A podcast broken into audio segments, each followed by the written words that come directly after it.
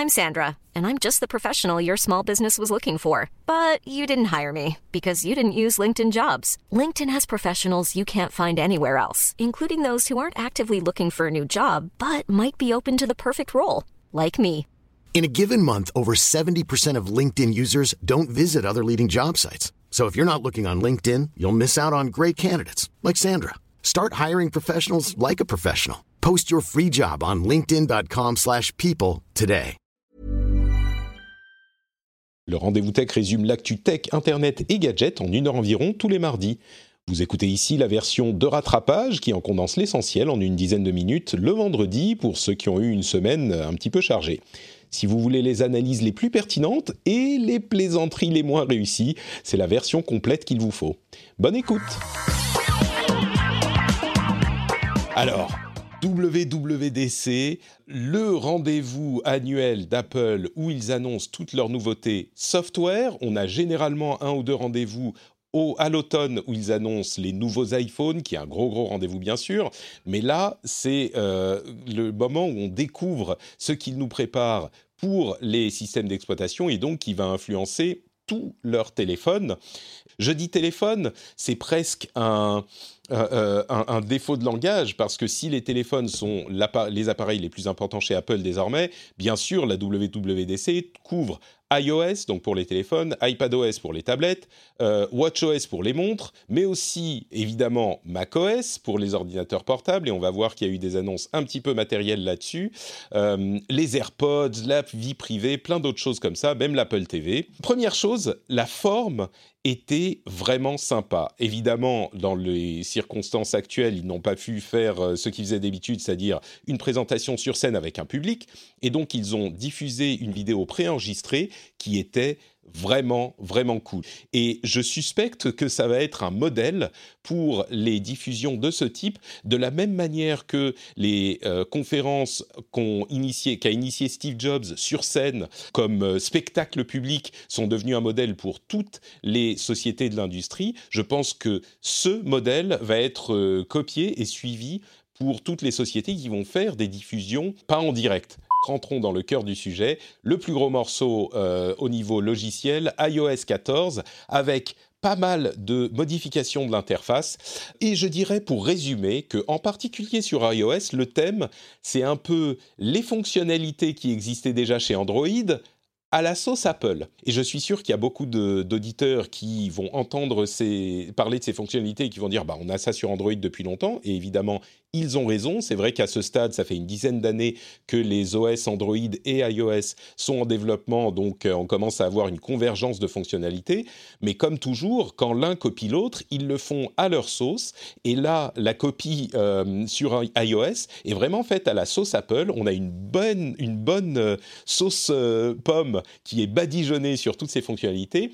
Et ce que ça veut dire chez Apple, c'est plus d'automatisation, peut-être un petit peu moins de contrôle, mais plus de facilité pour les fonctionnalités en question, on a l'arrivée d'une sorte de app drawer, de tiroir d'applications, qui n'est pas juste un tiroir où toutes nos applications sont rangées comme sur iOS et on choisit celle qu'on va mettre sur notre écran d'accueil. C'est que l'écran d'accueil, il est déjà là avec ses multiples pages et on peut choisir parce que souvent, quand on est un utilisateur d'iOS, on a sur notre iPhone genre euh, une ou deux pages dont on sait ce qu'il y a dessus et puis les pages suivantes, c'est un petit peu le bordel où on a mis les trucs dont on sert pas trop, et ben là, on peut choisir les pages qui vont être organisées en librairie automatique. On a les widgets qui existent sur l'écran de gauche depuis longtemps, mais là qu'on va pouvoir installer sur l'écran d'accueil, de la même manière qu'on peut le faire sur Android depuis longtemps, avec une, euh, euh, différente taille. Donc euh, là aussi, il y a une petite saveur de la pomme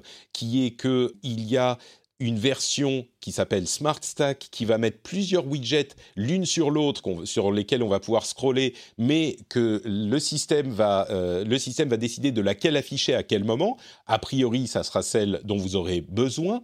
Le picture in picture, donc euh, si vous lancez une vidéo, eh ben vous pouvez sortir de l'app et la vidéo va être euh, disponible sur l'écran, comme c'était déjà le cas sur iPad, là encore comme c'est le cas sur Android.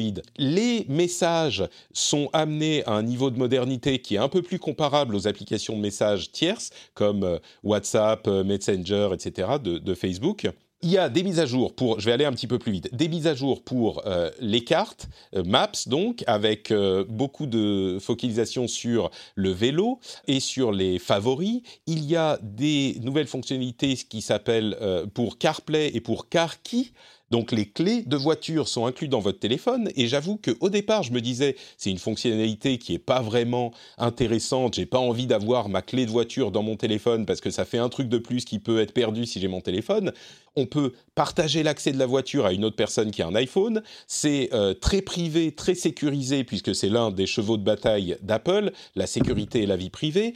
En gros, les fonctionnalités font que je me suis dit alors que j'étais très réfractaire, ah bah oui, peut-être euh, peut-être pas mal. Et puis enfin, la dernière fonctionnalité, c'est les app clips qui sont un petit peu comparables là encore aux app slice d'Android, qui sont des petits morceaux d'app qui sont utilisables de manière plus flexible, sauf que là encore, c'est une utilisation qui est intéressante à la sauce Apple. Passons à iPadOS. Évidemment, iPadOS bénéficie de toutes les fonctionnalités de iOS.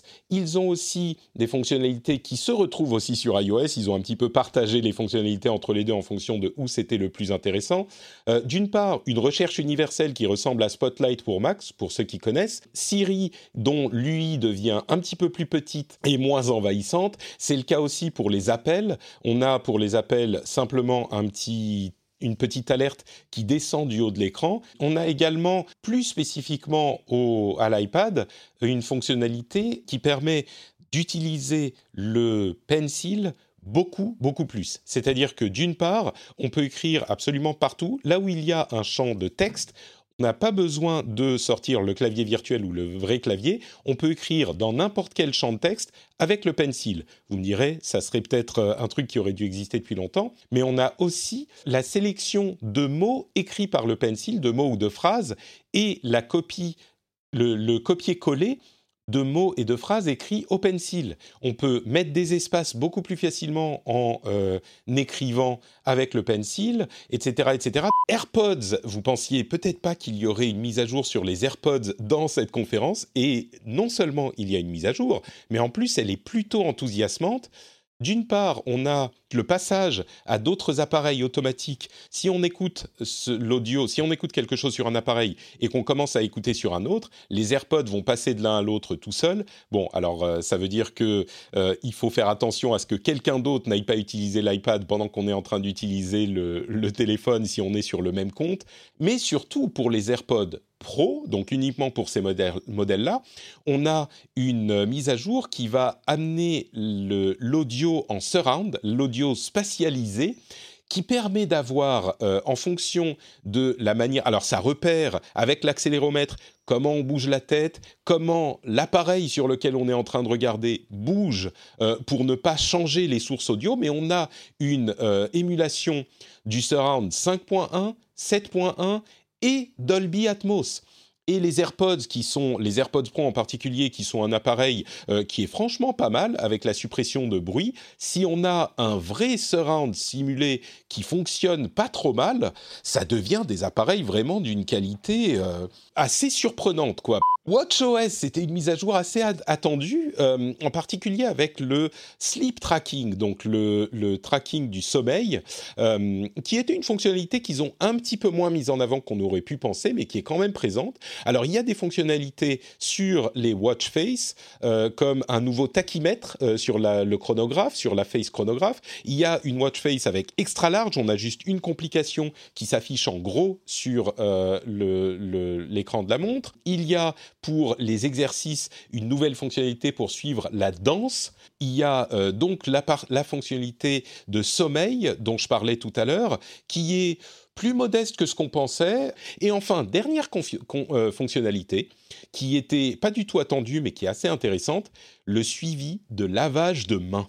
Ils ont fait un laïus sur la vie privée, euh, avec euh, toujours plus de contrôle sur les données de localisation, l'utilisation de la caméra et du micro, le fait que certaines applications vont devoir vous demander l'autorisation avant de vous traquer sur des apps de tierce partie, donc des apps qui ne sont pas celles que vous utilisez à ce moment. ils ont fait un laïus sur Home, donc la domotique, en rappelant qu'ils ont lancé une alliance avec Amazon et Google pour enfin avoir des standards. Et là, on y est, parce que s'il y a Apple, Amazon et Google ensemble, les trois géants de la domotique, euh, eh ben, ça veut dire que tout le monde va devoir s'y plier. Donc, on a une alliance qui va donner quelque chose. Apple TV et un trailer pour Foundation, le roman de Isaac Asimov, la série de romans de Isaac Asimov euh, de science-fiction totalement fondateur, sans mauvais jeu de mots, de la science-fiction moderne. Allez, on passe au dernier morceau, c'est macOS et Apple Silicon. Alors macOS, la mise à jour s'appelle Big Sur, c'est une mise à jour de design, ça rapproche macOS de iOS au niveau du design, mais en gardant l'identité quand même de macOS. Apple Silicon. C'est la transition dont on entendait parler depuis plusieurs mois déjà et peut-être même plus longtemps, la transition de tous leurs Mac à des processeurs non plus Intel, mais des processeurs Apple. À la base, c'est des processeurs de base ARM, ARM, mais Apple les travaille pour les customiser euh, très spécifiquement. D'une manière générale, les processeurs euh, qu'ils utilisent sont des processeurs qu'ils designent depuis longtemps pour leurs appareils mobiles et qui sont extrêmement performants pour des appareils mobiles. Ce que ça veut dire, c'est qu'ils sont peu consommateurs d'énergie et très performants pour ce qui est de la mobilité. Et voilà, c'est tout pour cette semaine. Je tiens comme toujours à remercier du fond du cœur les auditeurs qui soutiennent financièrement l'émission sur patreon.com slash rdvtech. Sans eux, elle n'existerait tout simplement pas. Vous pouvez commenter l'épisode sur frenchspin.fr et me retrouver sur les réseaux. Je suis Note Patrick sur Twitter, Facebook et Instagram. Tous ces liens et ceux des formidables invités qui m'ont accompagné dans l'épisode sont dans les notes de l'émission. Je vous fais de grosses bises et je vous donne rendez-vous la semaine prochaine. Ciao ciao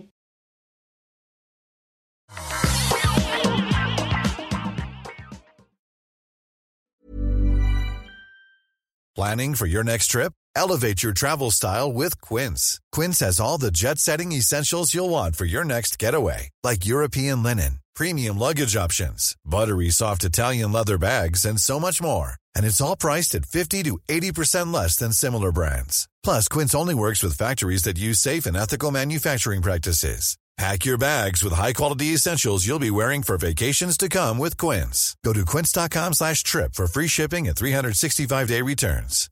When you make decisions for your company, you look for the no-brainers. And if you have a lot of mailing to do, stamps.com is the ultimate no-brainer. It streamlines your processes to make your business more efficient, which makes you less busy. Mail checks, invoices, legal documents, and everything you need to keep your business running with Stamps.com. Seamlessly connect with every major marketplace and shopping cart. Schedule package pickups and see your cheapest and fastest shipping options from different carriers. With rates up to 89% off USPS and UPS rates. And with the Stamps.com mobile app, you can take care of mailing and shipping wherever you are. Make the same no-brainer decision as over 1 million other businesses with stamps.com. Sign up with code program for a 4-week trial plus free postage and a free digital scale. No long-term commitments or contracts. That's stamps.com. Code program.